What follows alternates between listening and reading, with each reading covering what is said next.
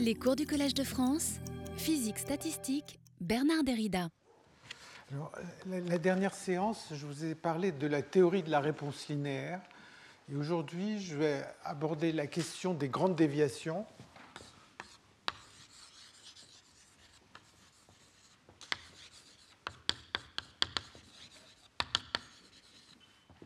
Et en fait, euh, la théorie des grandes déviations, elle intéresse beaucoup les physiciens depuis une vingtaine d'années, en particulier parce que euh, la théorie de la réponse linéaire dont on a parlé, les relations de fluctuation-dissipation, apparaissent comme des cas particuliers de ce qu'on peut dire au niveau des grandes déviations. Alors les grandes déviations, ça a intéressé les mathématiciens depuis euh, les années 30 donc, quand on regarde les livres, les gens attribuent le début de, la théorie des grandes déviations à un mathématicien euh, nordique, euh, Kramer, dans les années 30. Et puis, il y a eu beaucoup de développement, en particulier avec les travaux de Varadan dans les années 70 et les travaux de Friedlin et Wenzel dans les années 80. Il y a un livre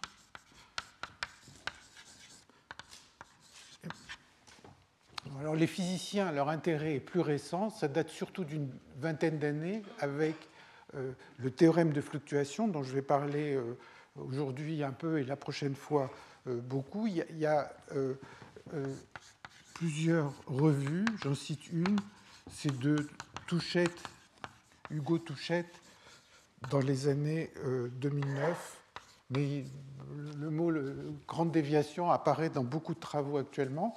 Alors on peut se dire pourquoi les, physiciens s'y intéressent depuis une vingtaine d'années. Ben, je disais, il y a le, théorème de fluctuation, mais en fait, euh, avant ça, ils faisaient des grandes déviations sans le savoir. Et par exemple, la notion même d'énergie libre, comme on va le voir, c'est une notion qui apparaît naturellement dans le cadre des grandes déviations. Alors, dans les grandes déviations, en fait, on s'intéresse à des événements rares. Mais faut dire, c'est qu'est-ce qu'on cache derrière ce, mot rare? Bon, bah, Ça peut être une question d'impression personnelle de savoir si quelque chose est, rare ou fréquent. En général, pour penser à un événement rare, il faut qu'il y ait un paramètre qui devienne très grand. Par exemple, quelque chose qui va devenir d'autant plus rare que la taille du système va être grande ou que le volume va être grand. Ou bien ça peut être un paramètre alors, typiquement, l'exemple sur lequel on va revenir, c'est vous prenez un gaz ou un fluide et vous imaginez qu'il y a une certaine région d'espace et euh, de volume V, et vous posez la question combien de particules se trouvent à l'intérieur de ce, volume V? Alors on imagine que si le volume V est tout petit, euh, qui ne contient qu'une ou deux particules, il va y avoir de grandes fluctuations, mais si ce volume V on s'attend à ce que les fluctuations deviennent de, plus en plus rares, des fluctuations relativement grandes. Et en fait, euh, pour l'illustrer, je, prends des chiffres euh, qui avaient été obtenus par Chandrasekhar dans les années 40.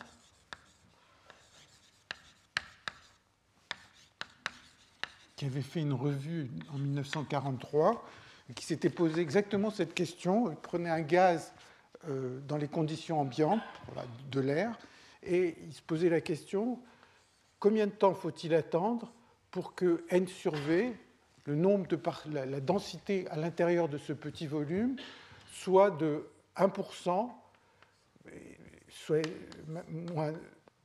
de l'ordre de 1%. C'est-à-dire qu'il y a un écart de 1% par rapport à la densité du gaz environnant.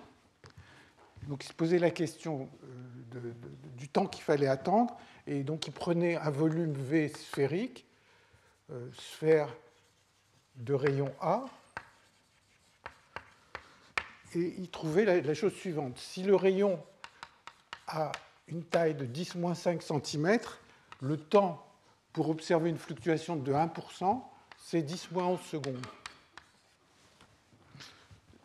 Si le rayon est de 3, 10-5 cm, ce temps, c'est 10 puissance 6 secondes. Si ça vaut 5, 10 moins 5 cm, alors ça vaut 10 puissance 68 secondes. Donc c'est un événement rare, qui est d'autant plus rare que le volume est grand. Euh, enfin, J'avoue que ces chiffres sont assez euh, inattendus, qu'il y ait une telle dépendance, mais on va voir à quoi c'est relié.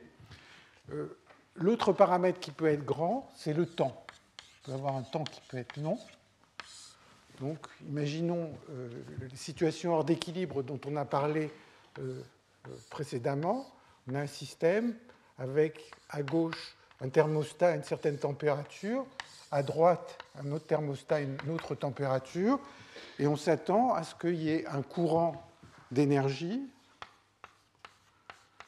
qui va prendre certaines valeurs, et on, peut se poser la question, donc ça, ça va être le courant moyen d'énergie qui traverse le système, et on peut se poser la question, quelle est la probabilité que si j'observe le système pendant un temps très long, eh bien, euh, ce, courant que je vais observer pendant ce temps long euh, prenne une valeur J qui n'est pas forcément égale à la valeur moyenne, et on va s'attendre à ce que ça se comporte avec une fonction f de j qu'on appelle la fonction de grande déviation, que ça décroisse exponentiellement. Plus je veux voir sur un temps long euh, un courant qui n'est pas le courant moyen du système, plus l'événement va être rare, et donc ça, c'est ce qu'on appelle une fonction de grande déviation la troisième situation euh, à laquelle euh, on peut penser quand on pense à des événements rares, c'est des situations de faible bruit ou de basse température. Donc, basse température faible bruit.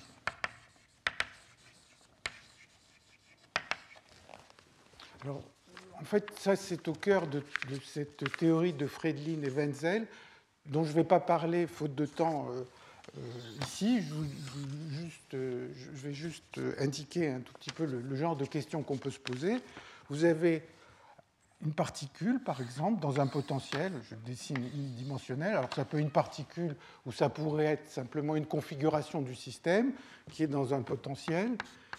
Et maintenant, s'il y avait pas du tout d'agitation thermique, ben, la particule pourrait se trouver ici, elle ne bougerait pas, ou elle pourrait éventuellement se trouver dans un état excité, métastable, ici, elle ne bougerait pas.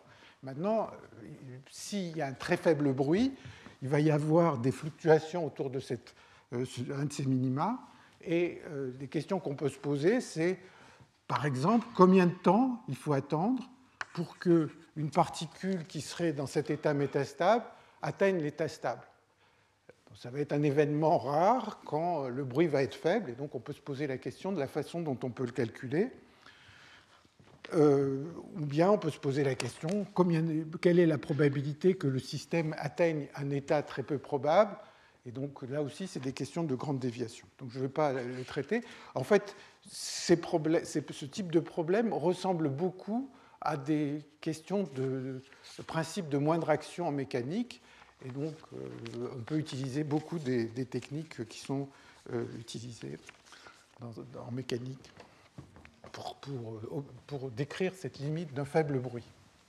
Alors, pour commencer ces grandes déviations, bah, les cas les plus simples, ce sont les sommes de variables aléatoires. Donc, je vais, en dire quelques mots.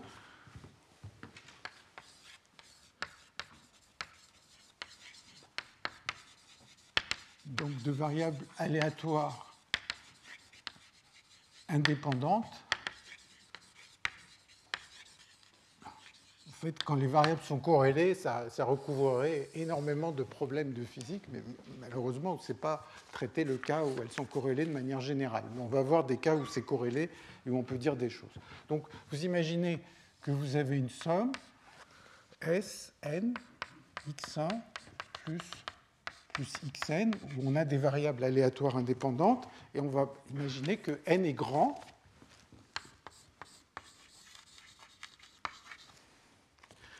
Donc, ce que l'on sait, c'est que quand les variables sont indépendantes, qu'elles ont des distributions pas trop méchantes, eh bien, pour n grand, Sn, essentiellement, va être très proche de la valeur moyenne. C'est ce qu'on appelle la théorie des grands nombres. Les fluctuations de Sn vont être gaussiennes. Donc, si on considère la variance de Sn ça va être n x2 moins x moyen au carré, n sigma 2. Je définis sigma comme la variance de n, et on s'attend à ce que la probabilité de Sn, enfin non seulement on s'attend, mais on sait le montrer, eh c'est une distribution gaussienne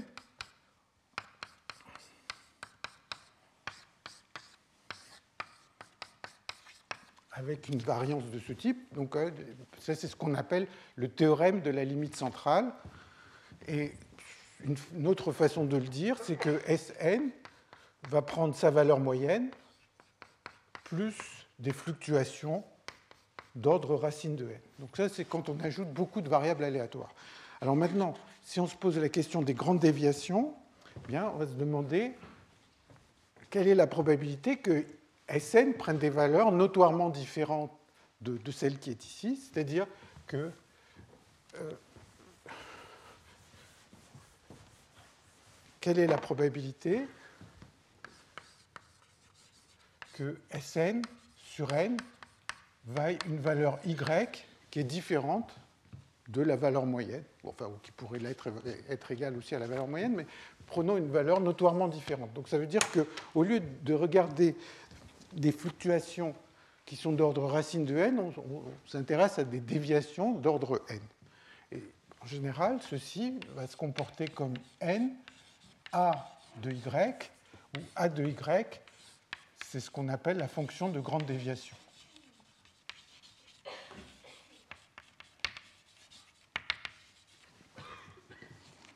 Alors,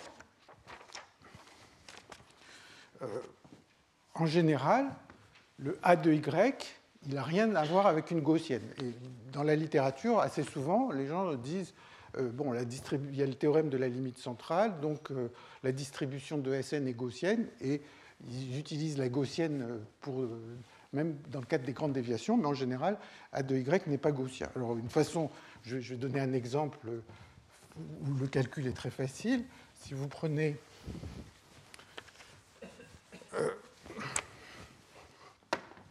si vous prenez le, problème euh, où on tire à pile ou face, donc vous lancez une pièce un grand nombre de fois, vous regardez combien de fois vous avez obtenu pile, combien de fois vous allez obtenir face. C'est le cas où les xi valent 1 ou 0 avec probabilité 1 demi et 1 demi. Bon, la probabilité de Sn, dans ce cas-là, on la connaît, c'est juste un facteur euh, combinatoire, n factoriel sur Sn factoriel euh, n moins Sn factoriel. on utilise pour les factoriels les formules de Stirling et on arrive au fait que A de Y, on peut calculer explicitement, c'est égal à 2 plus y log de y plus 1 moins y log de 1 moins y. C'est un exercice euh, évident.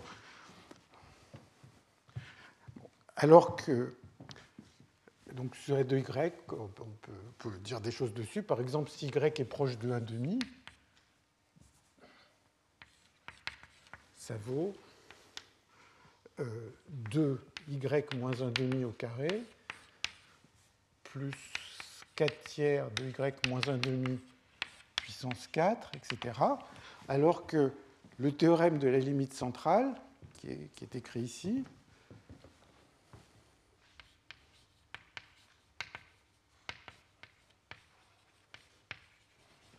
il nous dirait que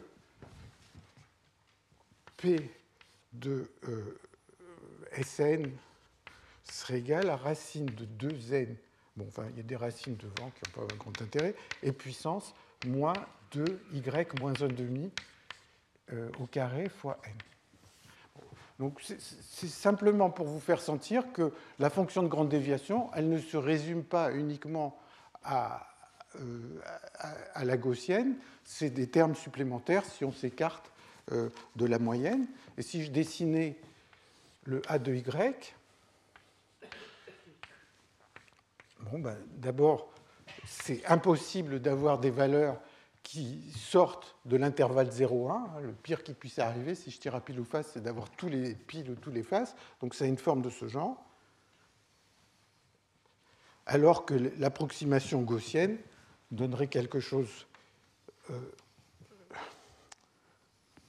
le théorème central limite donnerait quelque chose une parabole, et ici c'est une fonction qui n'est pas la parabole, et manifestement, par exemple, le théorème central limite prévoirait des événements qui sont totalement impossibles, puisqu'on pourrait avoir euh, y plus grand que 1.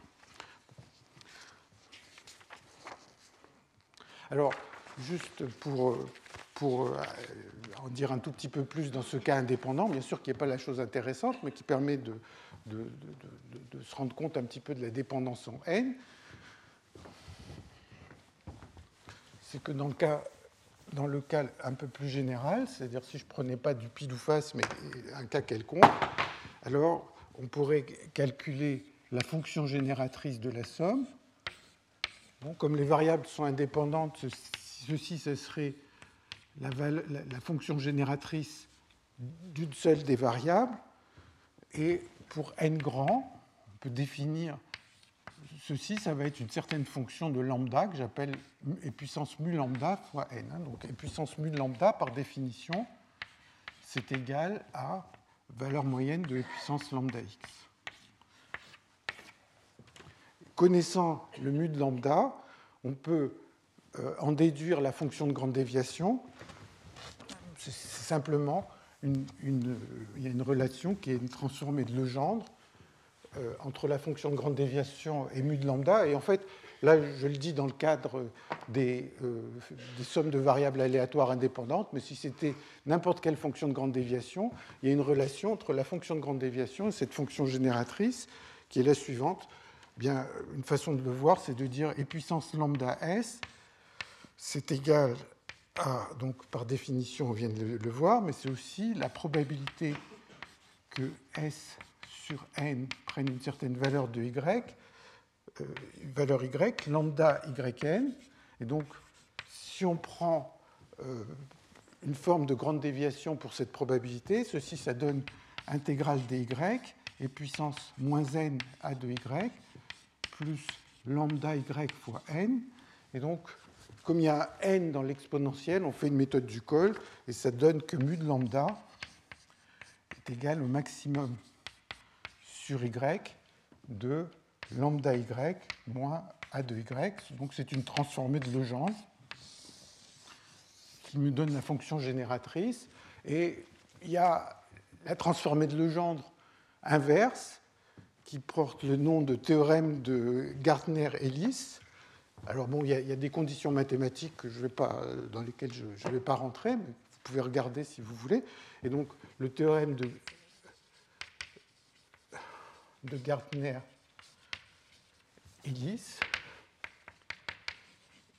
il va dire que si je connais mu de lambda, je peux avoir A de Y, et ça va être A de Y égale maximum sur lambda de lambda Y moins mu de lambda. Hein, c'est juste que l'un, mu et a, ce sont des transformés de Legendre l'un de l'autre. Hein, ce n'est pas quelque chose de, très mystérieux. Alors bon, bien sûr, ce cas de variable aléatoire indépendante n'est pas la chose la plus intéressante. On peut faire beaucoup d'exercices avec, mais il n'y a pas. C'est pas forcément la chose euh, qui, qui, va nous apprendre beaucoup. Mais en fait, euh, maintenant, je vais vous montrer que quand on regarde les fluctuations de densité, on va tomber sur des fonctions de grande déviation, et euh, ces fonctions de grande déviation, c'est essentiellement euh, l'énergie libre. Donc fluctuation de densité.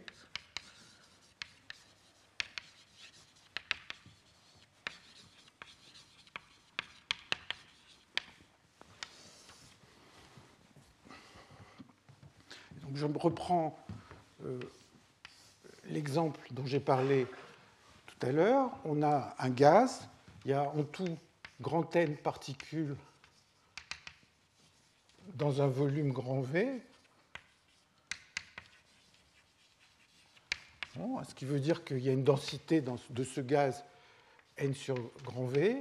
Et maintenant, je m'intéresse à un petit volume, enfin petit, je veux ce volume grand, par rapport au volume occupé par une particule, mais euh, essentiellement petit par rapport au système total.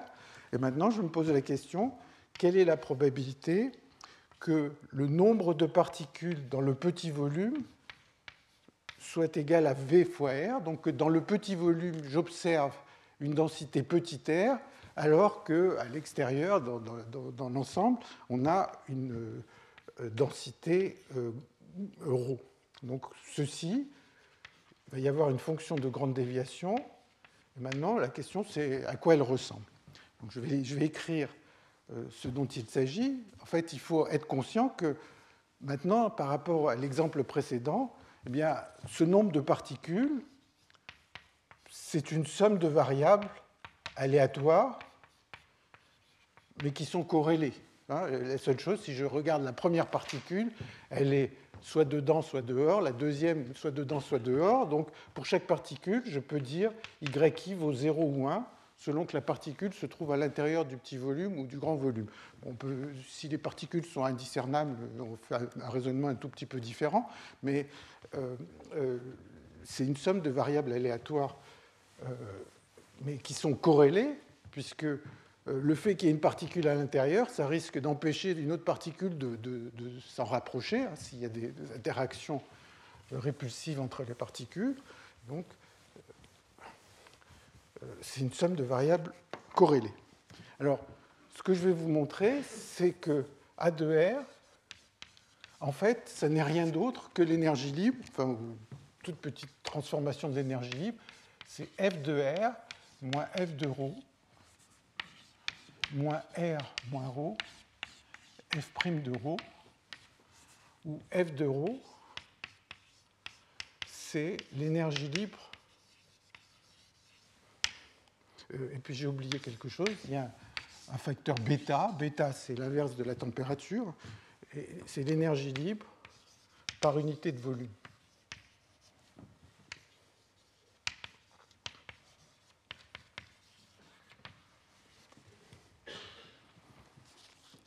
Donc le, genre de, questions, euh, d'abord ce que ça indique, ce A de R, c'est la chose suivante, c'est si je regardais au cours du temps, bien, le nombre de particules à l'intérieur de ce petit volume, en général, il est autour de la valeur ρ.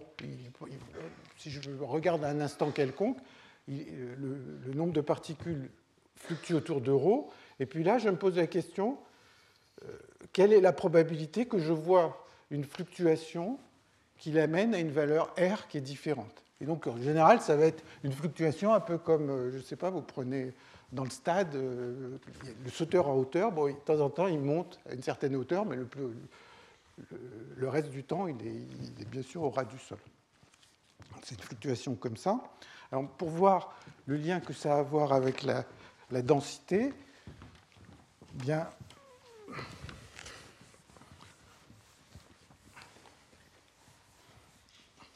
avoir, pardon, le, lien que ça a à voir avec l'énergie libre, bien, je vais écrire quelle est la probabilité d'avoir n particules à l'intérieur du volume V.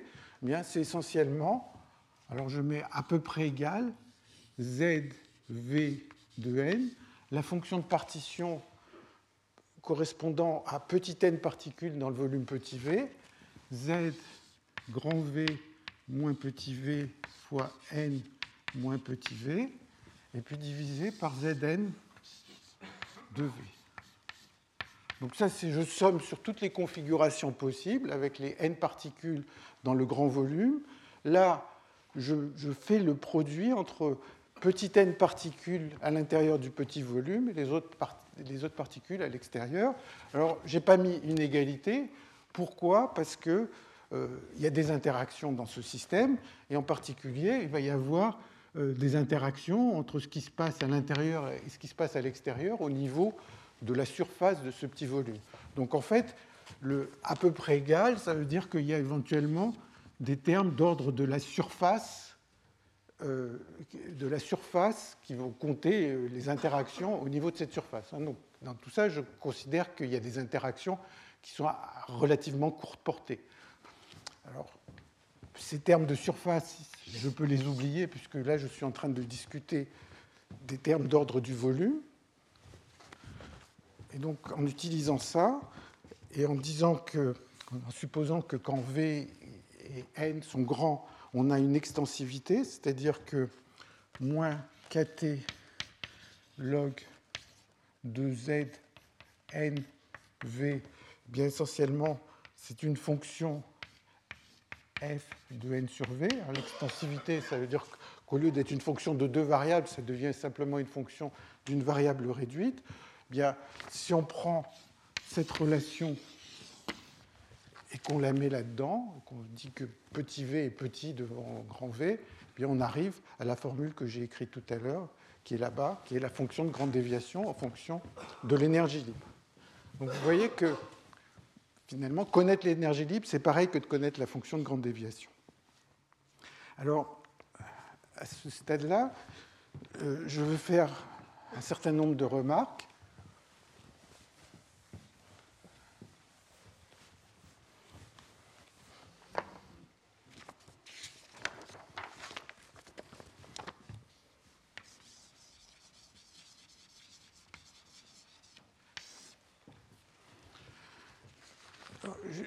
il y a cette fonction de grande déviation A2, A2R qui me, donc, me donne la probabilité d'observer une densité R dans ce petit sous-volume.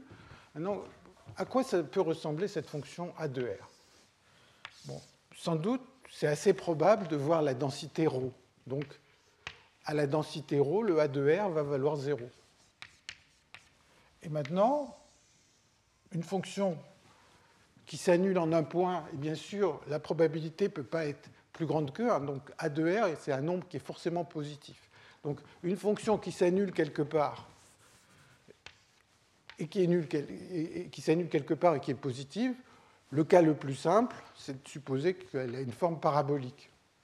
Donc si je suppose que je fais une approximation parabolique de A2R, eh bien, ça veut dire que je remplace pour les fluctuations qui ne sont pas trop grandes A2R par une parabole, ça me donne la distribution gaussienne. Hein, donc la gaussienne, le théorème central limite, ça peut être vu comme une approximation pour les petites fluctuations, ou les petites grandes déviations, si vous voulez. Et, euh, de la même façon, en fait, tout le, développement de cette fonction A2R autour de ce minima va donner les cumulants, euh, les cumulants euh, du nombre de particules. Hein. donc euh, c'est un calcul. si, on, développait au troisième ordre, au quatrième ordre, on apprendrait de plus en plus euh, de choses sur les cumulants. La deuxième chose, la deuxième remarque que je voudrais faire, c'est ce qui se passe. Donc ça, c'est A2R et les cumulants.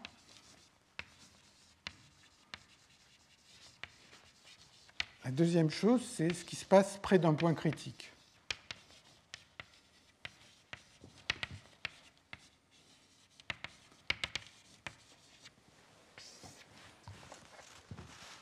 Alors, on a vu que quand on a un fluide,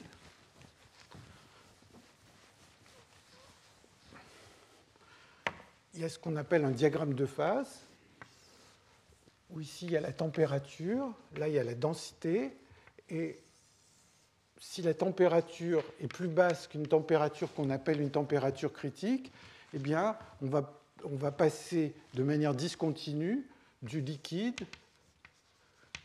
au gaz.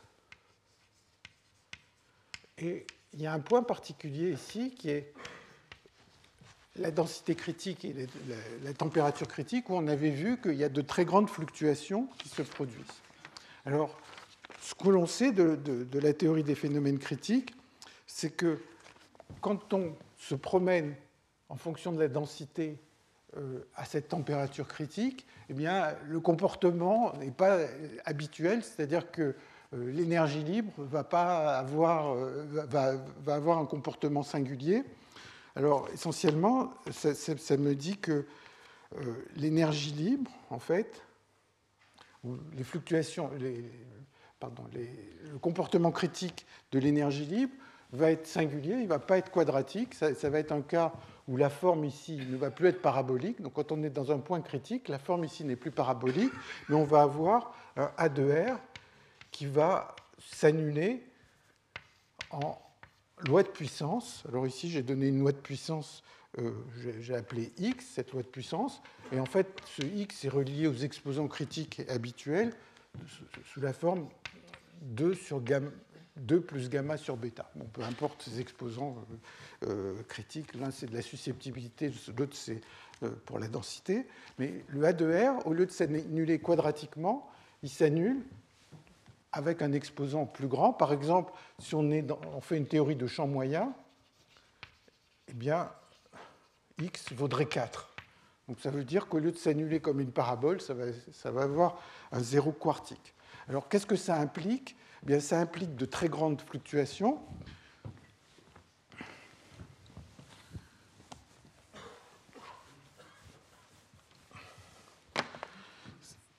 On peut en déduire le fait que P2, P2 que n sur V vaille R, ça va être de la forme e puissance moins V fois A de R. Et donc, ça me dit que R moins rho c va être essentiellement en 1 sur v à la puissance 1 sur x, c'est-à-dire R, c'est la densité à l'intérieur. Donc si maintenant je repasse au nombre de particules à l'intérieur du petit volume, n moins n au point critique, ça va être v puissance 1 moins 1 sur x, c'est-à-dire, par exemple, si on était en champ moyen, ça serait v puissance 3 k. Donc au lieu d'avoir des fluctuations qui sont comme la racine du volume, qui est le cas générique, quand on est près d'un point critique, on a des fluctuations qui vont être beaucoup plus grandes, qui vont dépendre du volume euh, euh, avec un autre exposant. Bon, ici j'ai donné l'exposant de champ moyen, mais en général, il y a un exposant qui n'est pas forcément facile à calculer. Alors, euh, Troisième remarque, c'est que la fonction A de R est en général convexe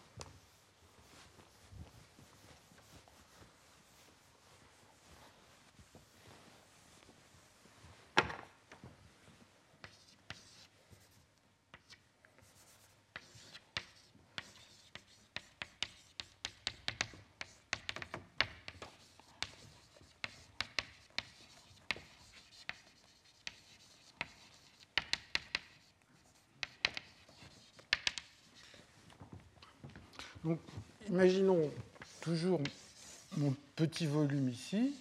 Et maintenant, ce petit volume, V, je le coupe en deux morceaux, V1 et V2. Ce que je dis, c'est que la probabilité d'avoir n particules dans le volume V, ça va être essentiellement une somme sur N1, probabilité d'avoir V1 N1 particules dans le volume V1 fois la probabilité d'avoir euh, euh, dans le volume V2 euh, N moins N1 particules. Hein, donc je somme sur toutes les, possibilités et manifestement ceci ça peut se traduire en une inégalité, c'est-à-dire si au lieu d'avoir la somme, je prenais juste un seul terme dans la somme, eh bien j'aurais P de V1 euh, de N1, PV2 de N-1. Donc si, j'appelle, euh, alors si j'écris V, et, euh, si j'écris V1 est égal à Vx, V2 égale V1-X, N1 égale V1 R1, N2 égale V2 R2, donc il y a deux densités dans les deux régions. Et maintenant, bien évidemment, si j'ai ça, ben j'ai V égale V1 plus V2 et N égale euh, ben la somme des deux. Hein. V1, R1, bon, je ne l'écris pas, c'est la somme des deux. Bien, quand, on, quand on se place dans cette situation, qu'on le met là-dedans, qu'on utilise l'inégalité qui est écrite ici, on arrive facilement, enfin, juste on remplace le P par la, forme de grande déviation dont j'ai parlé tout à l'heure, on arrive facilement à A de x fois R1 plus 1 moins x fois R2. qui est inférieur ou égal à A de Rx A de R1 plus 1 moins X A de R2 ce qui montre que la fonction est convexe.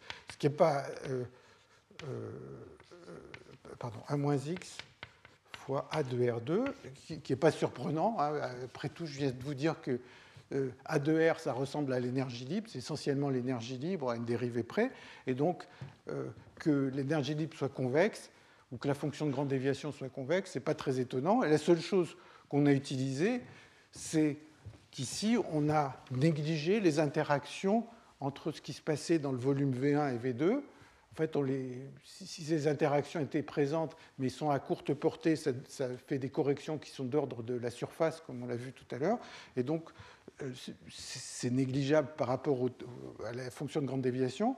Et donc, euh, la convexité provient uniquement, la seule hypothèse, c'est d'avoir des interactions à courte portée. Alors, troisième remarque, à quoi peut ressembler cette fonction A de R? Quatrième remarque, qu'est-ce qui se passe quand on a coexistence? Donc, Tout à l'heure, on a vu qu'on a un point critique ici, et maintenant supposons qu'on se place à une certaine densité, à une certaine température qui se retrouve euh, euh, cet endroit euh, de l'espace du diagramme de phase. Donc ici, on a une densité à une température où le système, spontanément, voudrait se décomposer entre le liquide et le gaz. Si on est en présence de pesanteur, le liquide va être en bas et le gaz va être en haut. Si on est en apesanteur, il va y avoir une espèce de, goutte de, de liquide dans le gaz. Si on est proche de ce côté-là, si on était plus proche du côté du liquide, on aurait une bulle euh, dans, un liquide. Et donc, on a un liquide, un gaz, et ça, c'est les configurations typiques du système. Et donc, maintenant, on peut se poser la question de si j'avais pris mon petit volume, le petit volume qui m'intéressait tout à l'heure, eh bien mon petit volume dans lequel je compte le nombre de particules, il peut se trouver entièrement dans la phase gazeuse, il peut se trouver éventuellement euh, à la frontière entre le liquide et le gaz peut se trouver à l'intérieur euh, du liquide. Il y a de très fortes chances qu'il soit dans le gaz. Il y a aussi des chances assez importantes, il suffit que la goutte de liquide se trouve par là, qu'il se trouve dans le liquide. Donc, à la densité, le A de R, à la densité du liquide et à la densité du gaz, il vaut zéro. Donc le A de R, il vaut forcément 0 ici et là. Et donc par conséquent, comme la fonction est convexe, eh bien, le A de R, il a une forme, il est entièrement plat dans toute la région entre le liquide et le gaz. Donc là, c'est un cas où justement on ne peut pas faire l'approximation quadratique. Alors, pour faire une dernière remarque, qui en fait euh, qui occupe pas mal les gens depuis un certain nombre d'années, c'est ce qui se passe dans le régime stationnaire hors d'équilibre.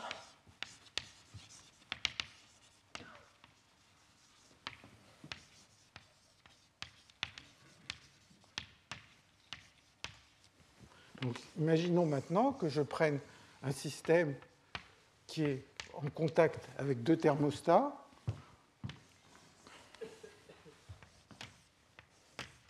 Et manifestement, je peux me reposer la même question de dire, voilà, je prends une certaine région de volume V, et quelle va être la probabilité que dans cette région de volume V, j'observe n particules, et donc il va y avoir une certaine fonction de grande déviation qui va sans doute dépendre des températures T1, T2, sans doute aussi de, l'endroit précis où je regarde, et donc on peut se dire que cette fonction de grande déviation, c'est une généralisation de la notion d'énergie libre au cas hors d'équilibre. Alors, on peut faire, essayer de faire des calculs. Bien sûr, on n'a pas, c'est beaucoup moins facile que dans, le cas à l'équilibre.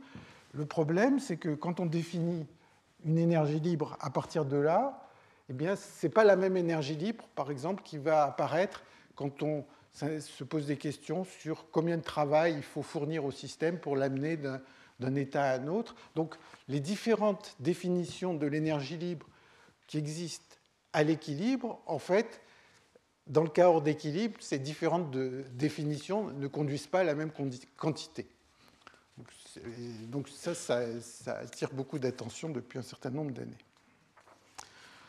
Alors, euh, j'ai parlé des fluctuations de densité, et maintenant, euh, il y a, un, autre aspect des fluctuations de densité, ou même plusieurs autres aspects dont je veux parler très rapidement.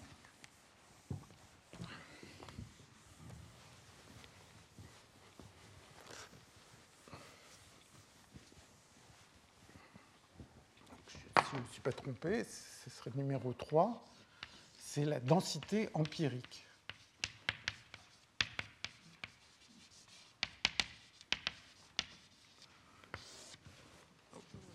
donc, quand on, quand on s'est posé des questions sur le nombre de particules à l'intérieur d'un volume V, d'une certaine manière, on s'est posé la question de manière instantanée. À un instant donné, quelle est la chance que j'observe une certaine densité dans ce volume V Alors maintenant, on peut se poser la question d'une densité empirique, c'est-à-dire je voudrais mesurer un n empirique qui va être l'intégrale sur le temps du nombre de particules dt' divisé par 1 sur, t. Donc ça veut dire j'observe mon système pendant un certain temps t et je regarde en moyenne combien de particules j'ai observées pendant le temps t.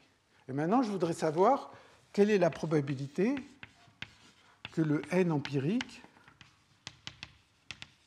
divisé par le volume prenne une certaine valeur r qui est différente de Ce qui veut dire le genre d'événement euh, qui, m'intéresse, c'est la chose suivante, c'est le nombre de particules en fonction du temps. Ici, c'est le normalement, les fluctuations vont être autour du ρ. Et maintenant, je me donne une valeur R. Et ce que je voudrais, c'est que mon système passe un, temps assez long, temps t qui va être grand, et que pendant ce temps t, il reste autour de cette valeur R.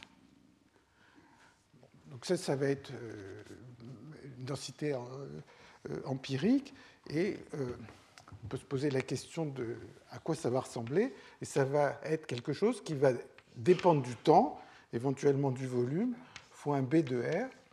Mais plus je demande au système de rester dans un, dans un état peu probable pendant longtemps, plus la probabilité va être faible, et donc il y a une puissance moins t qui apparaît là. Alors, le B de R et le A de R dont j'ai parlé tout à l'heure, malheureusement, ce n'est pas du tout la, même quantité et il n'y a pas de relation simple entre les deux. Ça, c'est une autre question qu'on peut se poser dans le cadre des grandes déviations. J'en cite deux autres.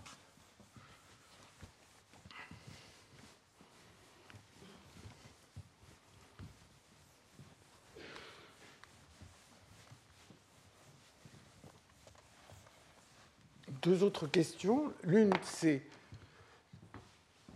celle euh, à laquelle répondait Chandrasekhar euh, tout à l'heure, mais en fait, le calcul de Chandrasekhar, c'est une approximation. De faire un calcul euh, très précis, c'est beaucoup plus difficile. La question, c'est le temps à attendre pour voir une fluctuation.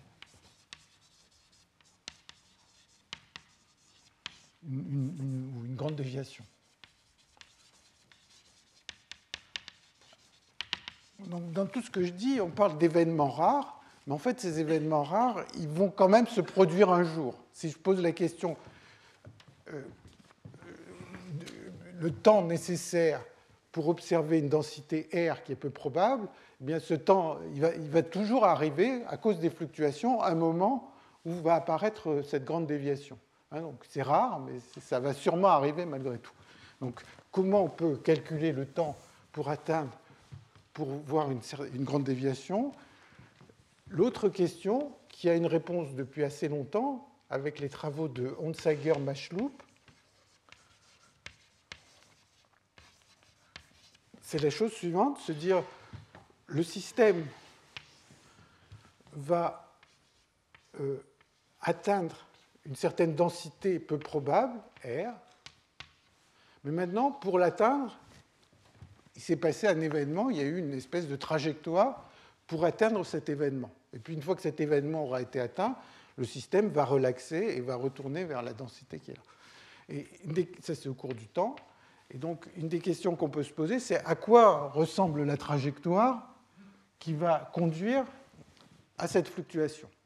Et la réponse de Hansager-Machloup, c'est que si le système est à l'équilibre, eh bien, la façon dont la, déviation est, créée, la fluctuation est créée, c'est la même que la façon dont elle va relaxer. Donc pour voir, pour avoir une idée de à quoi ressemble cette trajectoire, il suffit de partir de cette densité et de laisser le système évoluer, et ça va euh, donner la forme de la trajectoire, la façon dont la fluctuation s'est produite. Et ça, c'est simplement ce qui se passe quand le système est à l'équilibre.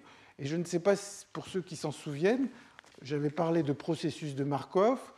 Euh, quand j'avais parlé de bilan détaillé, euh, à chaque processus de Markov, on peut associer un processus de Markov adjoint qui correspondrait à remonter le temps.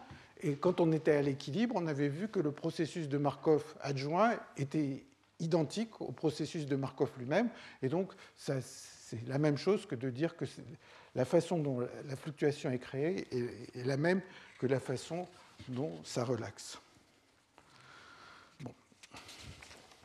Alors maintenant, je vais passer à, au lieu de discuter les fluctuations de densité, je vais passer aux fluctuations de courant. Et ça, ça va nous amener à discuter un exemple où on va voir le théorème de fluctuation, dont je parlerai plus en détail la prochaine fois, mais on va voir un calcul où ça apparaît de manière assez simple. Donc,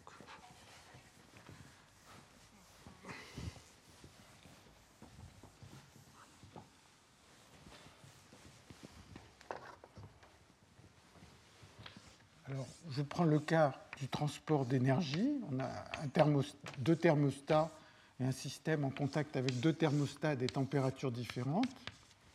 Et maintenant, on peut s'intéresser à la quantité d'énergie qui a été cédée, par exemple, par le premier thermostat au cours du temps t.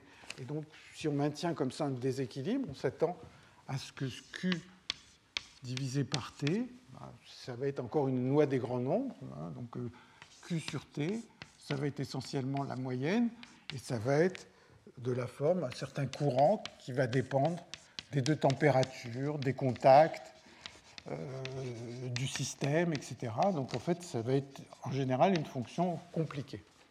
Bien sûr, on a vu aussi qu'à travers une résistance, il y a un certain courant, mais il y a des fluctuations de courant à l'intérieur ou des fluctuations de tension à l'intérieur d'une résistance, et ça va induire des fluctuations de courant. Donc ça, c'est l'équivalent de la loi des grands nombres, mais dans la réalité, si je mesure la quantité d'énergie euh, qui est transféré pendant le temps t, ça va être j étoile, et si le temps est grand, ça va être plus ou moins quelque chose qui est d'ordre racine de t. Euh, ça, c'est l'équivalent du théorème central limite, et souvent, ça tend, enfin, ce qui est même une distribution gaussienne. Donc maintenant, on peut se poser la question de quelle est la probabilité que Q sur T prenne une valeur J qui est différente. Donc ça, ça serait Q sur T, c'est essentiellement un courant empirique que l'on observe pendant un certain temps T. Hein, pendant un certain temps T, on regarde et on, divise par T. donc, il va y avoir une fonction de grande déviation qui est e puissance moins T f de J. Et ça va ressembler beaucoup à ce que je disais tout à l'heure. Le f de J, c'est une fonction qui est forcément positive. Donc, à la valeur du courant moyen, ça va s'annuler ça va avoir une forme de ce genre, dans les cas qui ne sont pas trop méchants, c'est-à-dire si on n'a pas une transition de phase, euh, si on n'a pas de coexistence, ça va avoir une forme de ce genre. Les euh, ça va, ici, euh, il va y avoir un minimum parabolique, et on peut, peut s'intéresser à cette fonction de grande déviation. Et une des propriétés qu'elle va avoir aussi, c'est f de j qui va être convexe. Alors la convexité, là aussi, ça, provient du fait que, euh, enfin, pour, l'obtenir, il faut, je vais, dire comment on peut l'obtenir, mais il faut imaginer qu'il n'y ait pas de corrélation de courant qui, soit à très longue portée dans le temps. Il faut que, les corrélations de courant décroissent suffisamment dans le temps. pour l'imaginer, pour vous posez la question de à quoi ressemble la quantité d'énergie qui a été transférée pendant un certain temps t. Bon, si le système a une espèce de temps de relaxation euh, que j'appelle taux, eh si je découpe mon intervalle de temps t en intervalle de temps de, longueur, mettons 100 taux, quelque chose comme ça, ben, taux c'est le temps de relaxation du système, donc la quantité d'énergie qui va être transférée pendant le temps 100 taux va être très peu corrélée à, à ce qui va être transféré pendant la période de temps suivante, et ainsi de suite. Et donc, essentiellement, j'ai une somme de variables aléatoires indépendantes, et donc j'en tire la convexité et tout ce qu'on veut. Alors, ce que je vais faire maintenant, c'est que je vais essayer de traiter un exemple pour lequel on peut calculer ce f de j, et on va voir en particulier apparaître le théorème de fluctuation dans le cadre de cet exemple. Alors l'exemple que je vais traiter, donc c'est assez générique, euh, c'est un exemple, c'est assez générique, c'est ce qu'on appelle euh, un, un, point quantique. Un point quantique, alors en fait, il n'y a pas besoin de savoir de mécanique quantique pour vraiment pour y penser. On va imaginer qu'on a un système qui est en contact avec deux thermostats ou deux réservoirs de particules, et puis c'est un point, une petite case qui est suffisamment petite pour que, au plus, il y ait une seule particule ou il y ait un seul quantum d'énergie à l'intérieur. Donc le système, il est, il est dans deux états possibles. Il est soit vide, soit occupé par une particule. Et maintenant, il est en contact avec deux thermostats. On peut le mettre en contact avec plus de thermostats si on veut. Donc ça, s'appelle des points quantiques et ça, ça peut se réaliser expérimentalement. Ne me demandez pas trop de détails là-dessus, mais euh, euh, les gens font des expériences où, euh, des particules sont transférées d'un réservoir de particules à un autre à travers un système qui ne peut contenir qu'une seule particule. Parfois, ils regardent, dans des articles plus récents, ils regardent des situations où il y a deux cases possibles, et là il y a un thermostat, et là il y a un autre thermostat. Ils arrivent à mesurer les occupations au cours du temps euh, de la case gauche, de la case droite, de faire des corrélations entre euh, ces euh, occupations et d'en déduire les fluctuations de courant à partir de là. Donc, dans le modèle que je regarde, on a un système, il est, dans, il est dans deux états possibles, et maintenant il faut que je dise comment il est en contact avec des thermostats. Et ces thermostats, ou ces réservoirs de particules, vont faire que il y a un thermostat à gauche qui va faire que si le site est vide, il, se remplit avec un certain taux alpha 1. S'il est occupé, il se vide avec un certain taux gamma 1. Et puis de la même façon, de l'autre côté, alpha 2 et gamma 2. C'est un, modèle extrêmement simple. Et euh, si vous vous souvenez de ce qu'on avait dit à propos du bilan détaillé, eh bien, on va imaginer que euh, les deux paramètres qui sont à gauche correspondent à un thermostat qui a une certaine température T1. Et si on fait ça, ça veut dire que alpha 1 est égal à e puissance moins bêta 1 fois gamma 1. Donc bêta 1, c'est l'inverse de la température du thermostat de gauche, et alpha 2, c'est égal à e puissance moins bêta 2 gamma 2. Maintenant, je vais m'intéresser aux fluctuations de courant. Je vais compter combien de particules ont traversé mon système pendant le temps t. Donc je vais regarder qu'est-ce qui est sorti pendant un certain temps t. Q, ça va être le nombre de particules qui seront sorties du réservoir de gauche pendant le temps t. Alors je vais essayer de décrire une équation pour ça.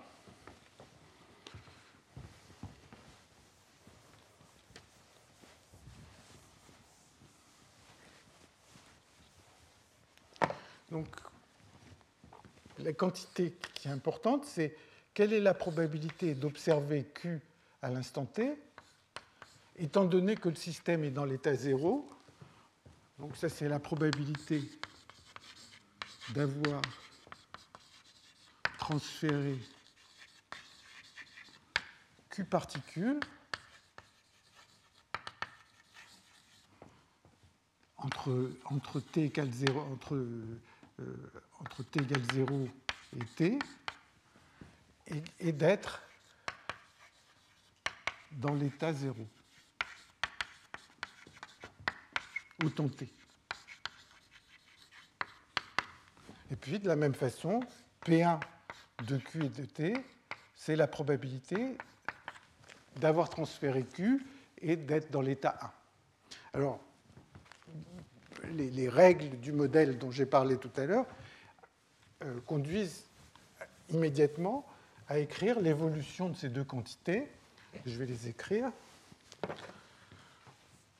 dp1 de q sur dt égale. Bon. Alors, si je suis dans l'état 1, eh bien, la probabilité d'être dans l'état 1 peut diminuer parce que la particule est dans 1 et elle peut sortir soit à droite, soit à gauche.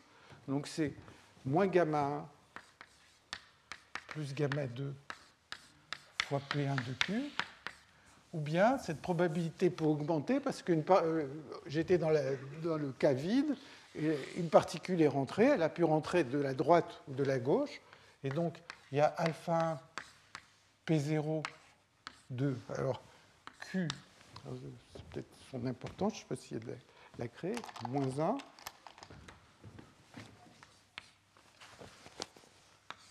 plus alpha 2 P0 de Q.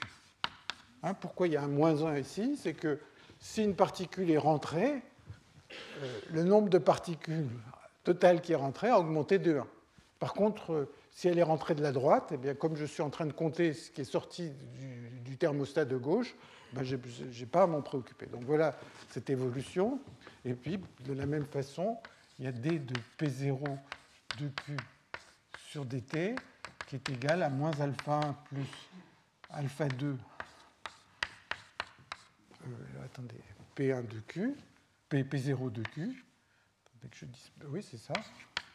c'est mieux que je regarde dans mes notes, parce que sinon je vais assez vite dire des bêtises. P1 de Q plus 1 plus, euh, plus gamma 2 P1 de Q.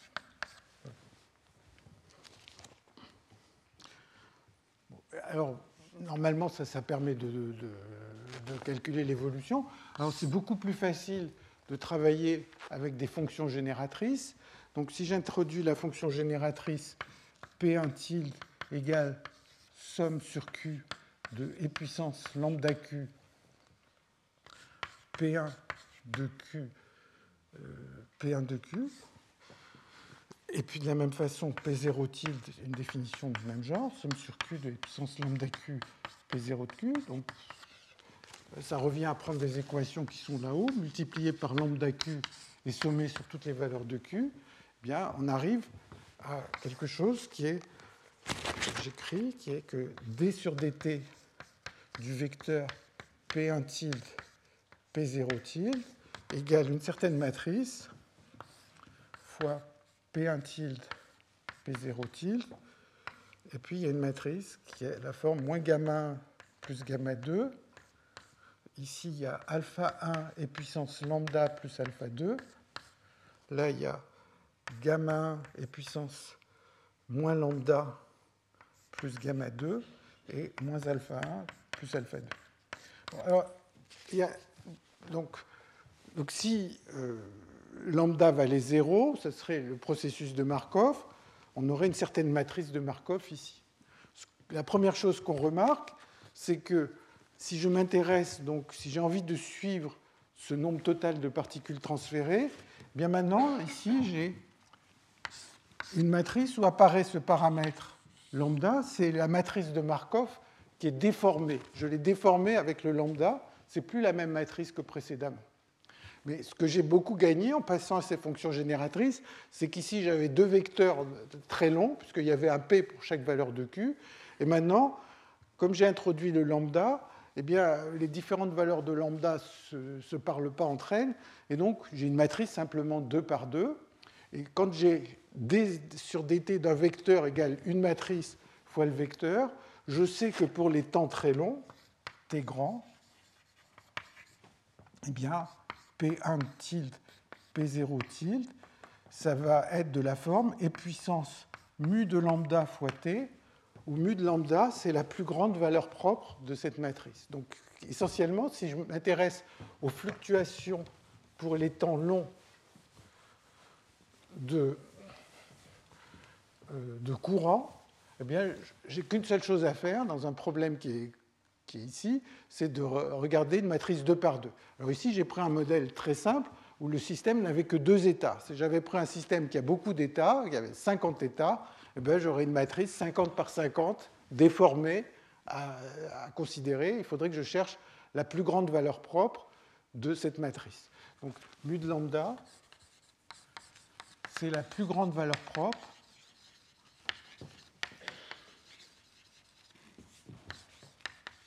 de la matrice déformée.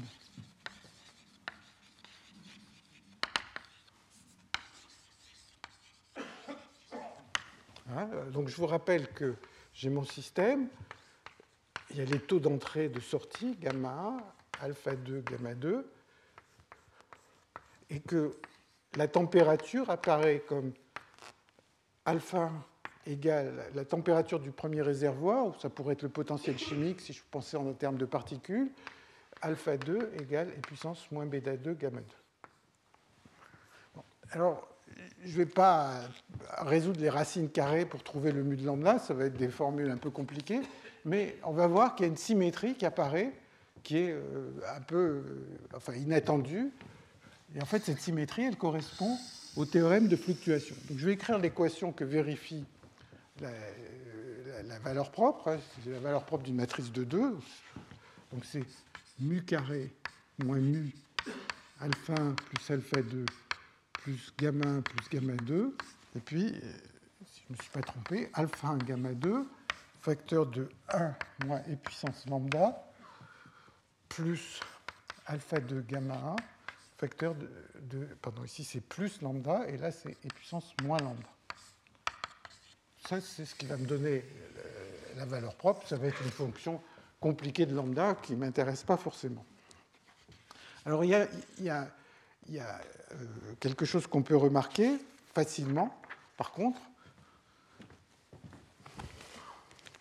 c'est que si je considère e puissance lambda prime égale alpha 2 gamma 1 sur alpha 1 gamma 2 fois e puissance moins lambda, donc je définis lambda prime comme ça, ben, quand je passe de lambda prime à lambda, ce qui se passe, c'est que les deux termes que je souligne, là, s'échangent. Ce, terme devient celui-là et l'autre devient. Ce qui me dit que mu de lambda est égal à mu de lambda prime, puisque c'est la même équation. Et donc, ça me dit que mu de lambda, alors si je regarde ce que c'est que puissance euh, alpha 2, alpha 1, gamma 1, gamma 2, en fait, ceci, c'est e puissance moins bêta 2 plus bêta. Donc, mu de lambda, il a cette propriété, cette symétrie, qui est de mu de lambda égale mu de moins lambda moins bêta 2 plus bêta C'est-à-dire, il va y avoir une propriété de symétrie pour la distribution de courant. Vous voyez, le mu, c'est une fonction compliquée du second degré, et encore là, on est au second degré parce qu'il n'y a que deux états. Si j'avais 50 états, ce serait un polynôme du 50e degré. Bon, malgré tout, c'est compliqué, on ne sait pas forcément extraire les solutions, mais malgré tout, il y a une symétrie qui existe, qui est très simple, et cette symétrie, elle ne dépend que de la température des deux réservoirs, des deux thermostats, et de rien d'autre. Donc, en particulier, euh, donc, en particulier,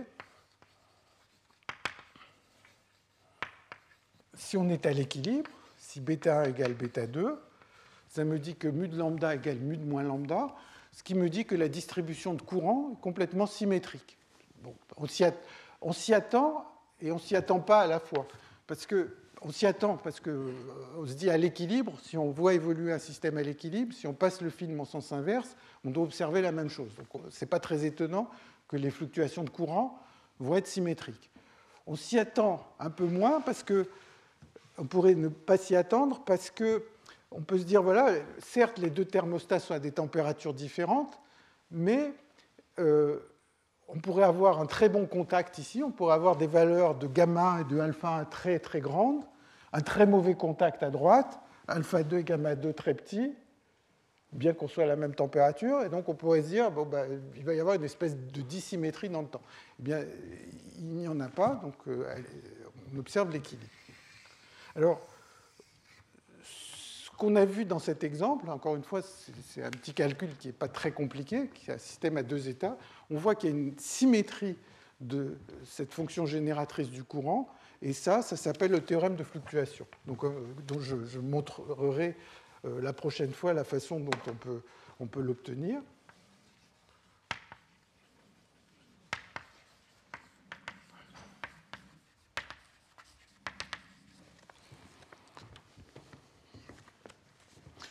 Euh,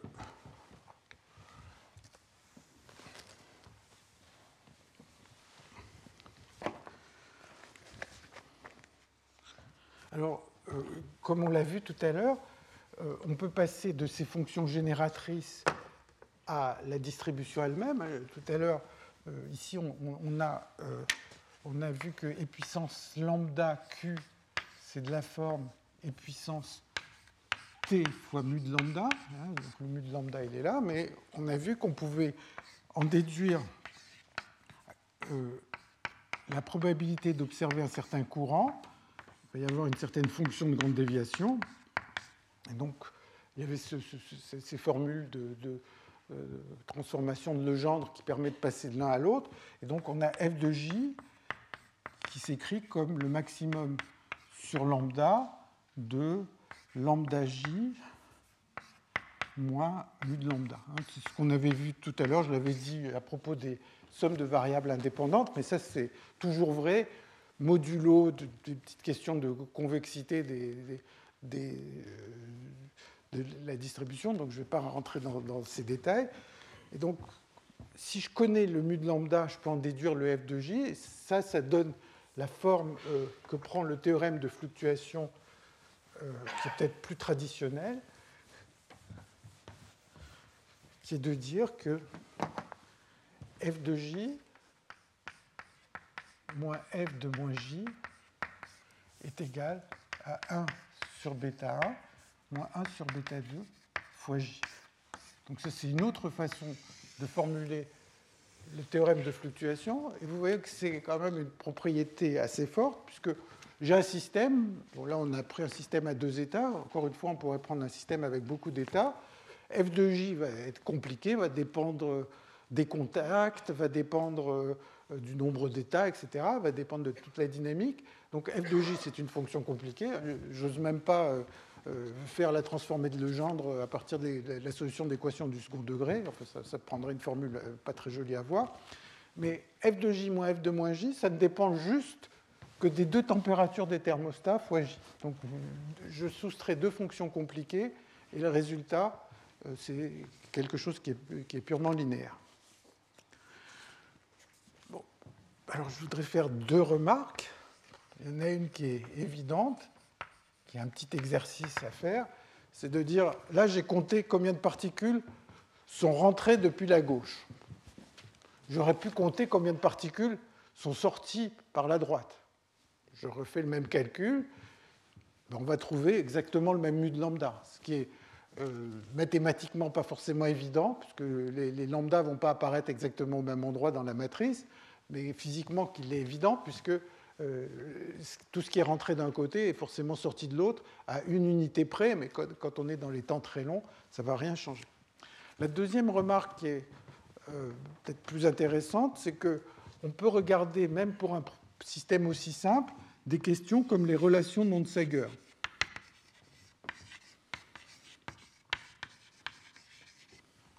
Donc j'ai mon point quantique ici qui est dans deux états possibles, qui est vide ou occupé. Et maintenant, euh, je, je l'ai mis en contact avec un premier thermostat, un deuxième thermostat,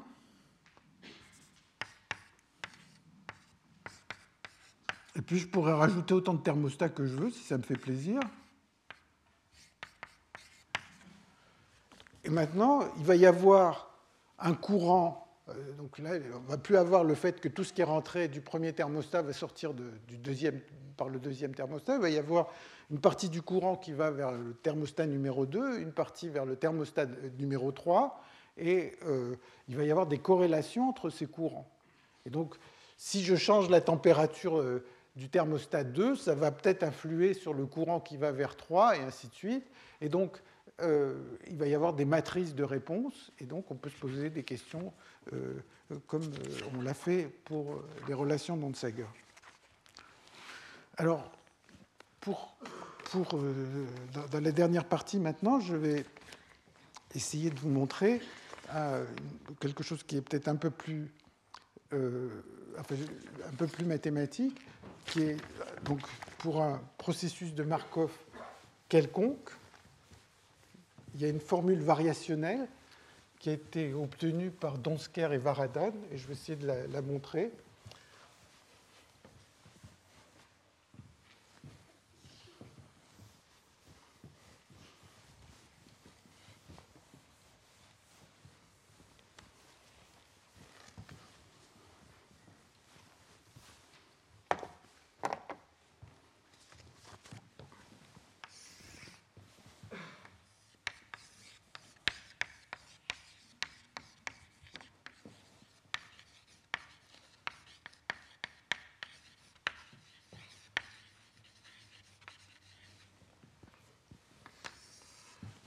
on a vu que des systèmes à la fois à l'équilibre ou hors d'équilibre, on peut les modéliser par des processus de Markov.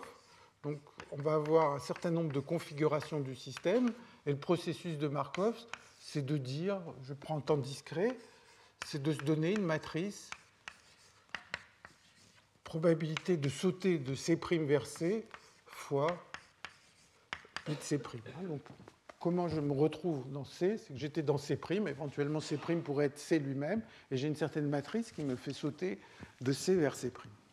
Et maintenant, si on laisse évoluer ce système avec des conditions euh, dont on a un tout petit peu parlé, qui sont les conditions du théorème de Perron-Frobenius, au bout d'un temps long, PT de C va tendre vers une probabilité stationnaire de C. Donc si on se pose la question, quelle est la probabilité quand j'attends longtemps de voir la configuration C, c'est juste la probabilité dans l'état stationnaire. Alors maintenant, on peut se dire, je voudrais voir cette configuration peut-être de manière plus fréquente, je voudrais avoir une espèce de mesure empirique, empirique, Q de C. Donc Q de C, ça va être le temps passé dans la configuration C divisé par le temps. La fraction du temps, j'ai un long intervalle de temps, la fraction du temps passée dans la configuration C euh, pendant un temps t long. Hein. Taux C, c'est le temps passé dans la configuration C. Alors maintenant, cet temps, si je me donne tous les Q de C, ou je pourrais m'en donner que quelques-uns, mais par exemple, je peux me donner entièrement la mesure empirique, me dire, voilà, je voudrais savoir quelle est la probabilité d'observer sur une grande échelle de temps cette mesure empirique. Et donc, la probabilité que taux de C sur T soit égal à Q de C, ça va être une fonction de grande déviation, ça va être d'autant plus difficile d'observer cette mesure empirique que je veux le voir pendant un temps long. Maintenant, quelle est la, euh, façon de calculer cette fonction de grande déviation? Eh bien, on va procéder de manière très très semblable à ce que l'on a, a, fait précédemment. On va déformer la matrice. Et puissance un lambda de C fois m de C donc essentiellement, ce qu'on va faire, c'est qu'on va donner du poids avec ce lambda, on va donner un certain poids aux configurations où on a passé, disons, plus de temps dans la configuration C. Pardon, là c'est Q de C. Donc ça, ça va être la matrice déformée. Et comme on, l'a fait dans l'exemple précédemment, on va avoir un certain mu de lambda mu qui va dépendre de tous les lambda de C, qui va être la plus grande valeur propre de cette matrice déformée.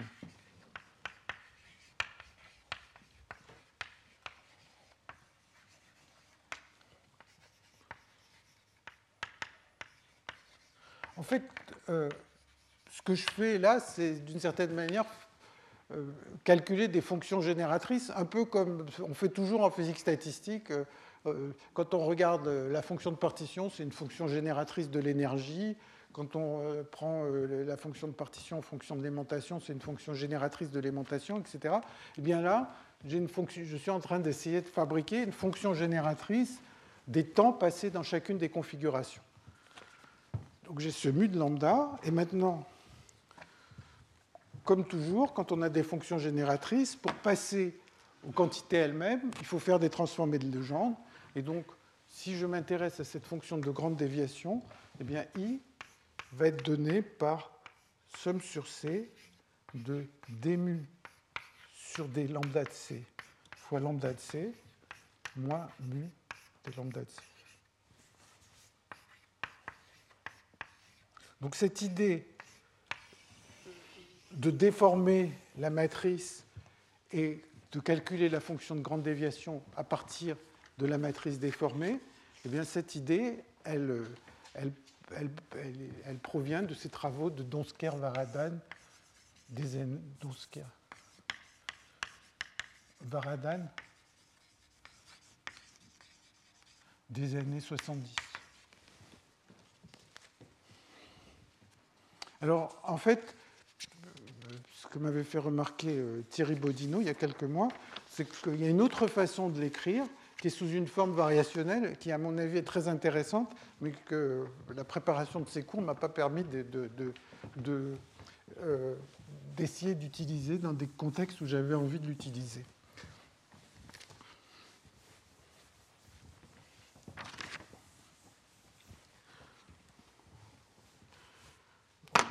Alors, disons, ici, toute la question, c'est de, Donc, si on veut euh, obtenir une certaine mesure empirique, essentiellement, ce qu'on a à faire, c'est à chercher une euh, plus grande valeur propre d'une matrice déformée. Bon, chercher la plus grande valeur propre des matrices, c'est quelque chose qu'on fait souvent en physique quantique. Et par exemple, en physique quantique, euh, chercher l'état fondamental d'un système, essentiellement c'est un Hamiltonien, soit un opérateur, soit s'il y a un nombre fini d'états possibles, ça va être une matrice, et on cherche la plus grande valeur propre d'une matrice, l'état fondamental, qui va correspondre essentiellement à l'état fondamental euh, du système. Et en mécanique quantique, quand on a un opérateur qui est symétrique ou hermitien, eh bien, il y a ce qu'on appelle le principe de Rayleigh-Ritz, qui va dire que euh, l'énergie du fondamental, c'est euh, la valeur moyenne. Hein. Je vous rappelle, Rayleigh c'est simplement quand on a un Hamiltonien de dire eh l'énergie du fondamental, ça va être le minimum sur toutes les fonctions d'onde possibles de ce rapport. Donc c'est le minimum sur tous les psi de, ça. Ben, ici, il va y avoir quelque chose de semblable, sauf que ce que je trouve très intéressant, c'est que ça, peut se faire même quand la matrice n'est pas symétrique ou qu'elle n'est pas hermitienne. Donc la, formule qu'ont donnée euh, Donsker et Varadan, je ne sais pas si elle est, ultérieure, mais en fait cette formule que m'avait montrée Thierry, c'est la chose suivante, c'est que je veux une mesure empirique Q de C, hein, et ça va être I égale maximum sur U de C de somme sur C, il y a un moins, pardon, somme sur C de Q de C log de somme sur C', M de C, C', U de C' divisé par U de C.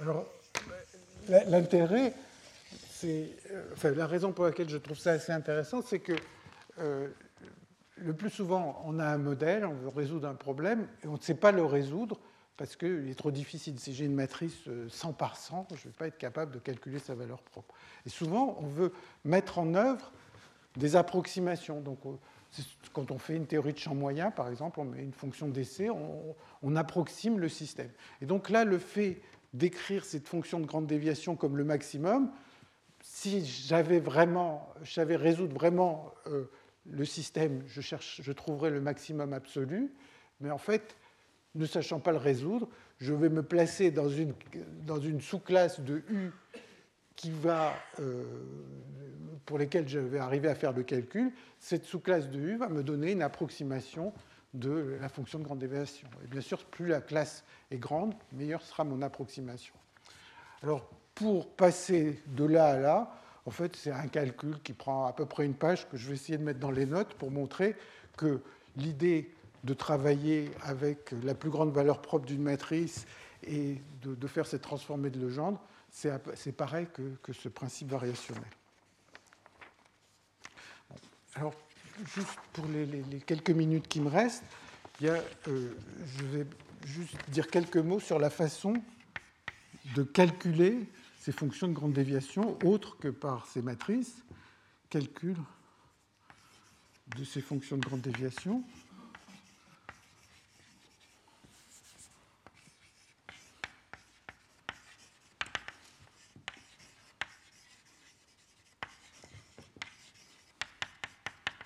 Et en fait, ça va faire un, lien avec le séminaire qui va avoir lieu tout à l'heure, qui est un séminaire de, Julien Tailleur, qui est à l'origine d'un article sur ce sujet. Je ne crois pas qu'il va parler de ça du tout, mais, mais, je pense que ce dont il va parler sera certainement au moins aussi intéressant. Et en fait, les gens se sont posé la question de comment on peut calculer numériquement ces fonctions de grande déviation. Comment on peut estimer le temps qu'il va falloir pour euh, attendre pour observer une déviation. Alors, l'idée, elle repose un peu sur ce que je viens de dire à l'instant, c'est qu'on a un processus de Markov et on le déforme. Donc on a une matrice déformée. Mais à partir du moment où on l'a déformée, on a rajouté un paramètre comme ça, eh ce n'est plus une matrice de Markov. C'est-à-dire que pour une matrice de Markov, Ici, je prends un temps discret, somme sur C' de M de C' et de C est égal à 1. Ça, c'est une matrice de Markov. Si je suis dans une configuration, je somme sur tous les états vers lesquels je peux aller, ça va valoir 1. Pour la matrice de Markov déformée,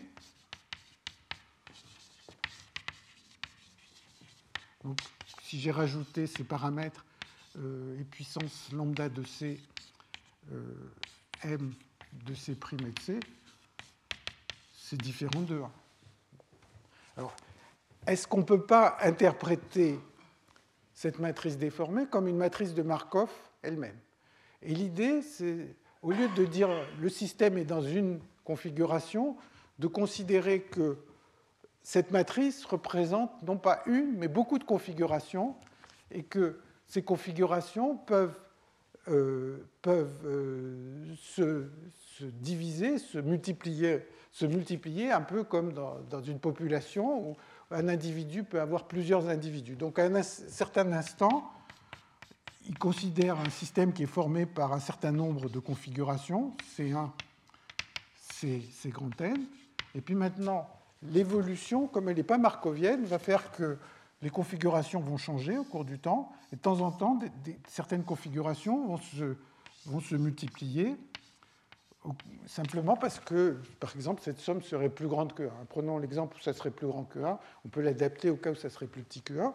Et donc, il y a une certaine population de configurations, il simule plusieurs configurations en même temps, il les laisse évoluer, et le fait que ça soit différent de 1 fait que certaines configurations euh, se dédoublent, on en a de plus en plus, bien évidemment, comme c'est dans une simulation, on ne peut pas avoir un nombre qui croît exponentiellement de configurations. Donc leur algorithme consiste à tuer un certain nombre de ces configurations, n'en conserver qu'un nombre limité, et en mesurant le taux de croissance de la population, donc en comptant combien ils en ont tué par unité de temps, ça leur donne une indication de ce mu de lambda.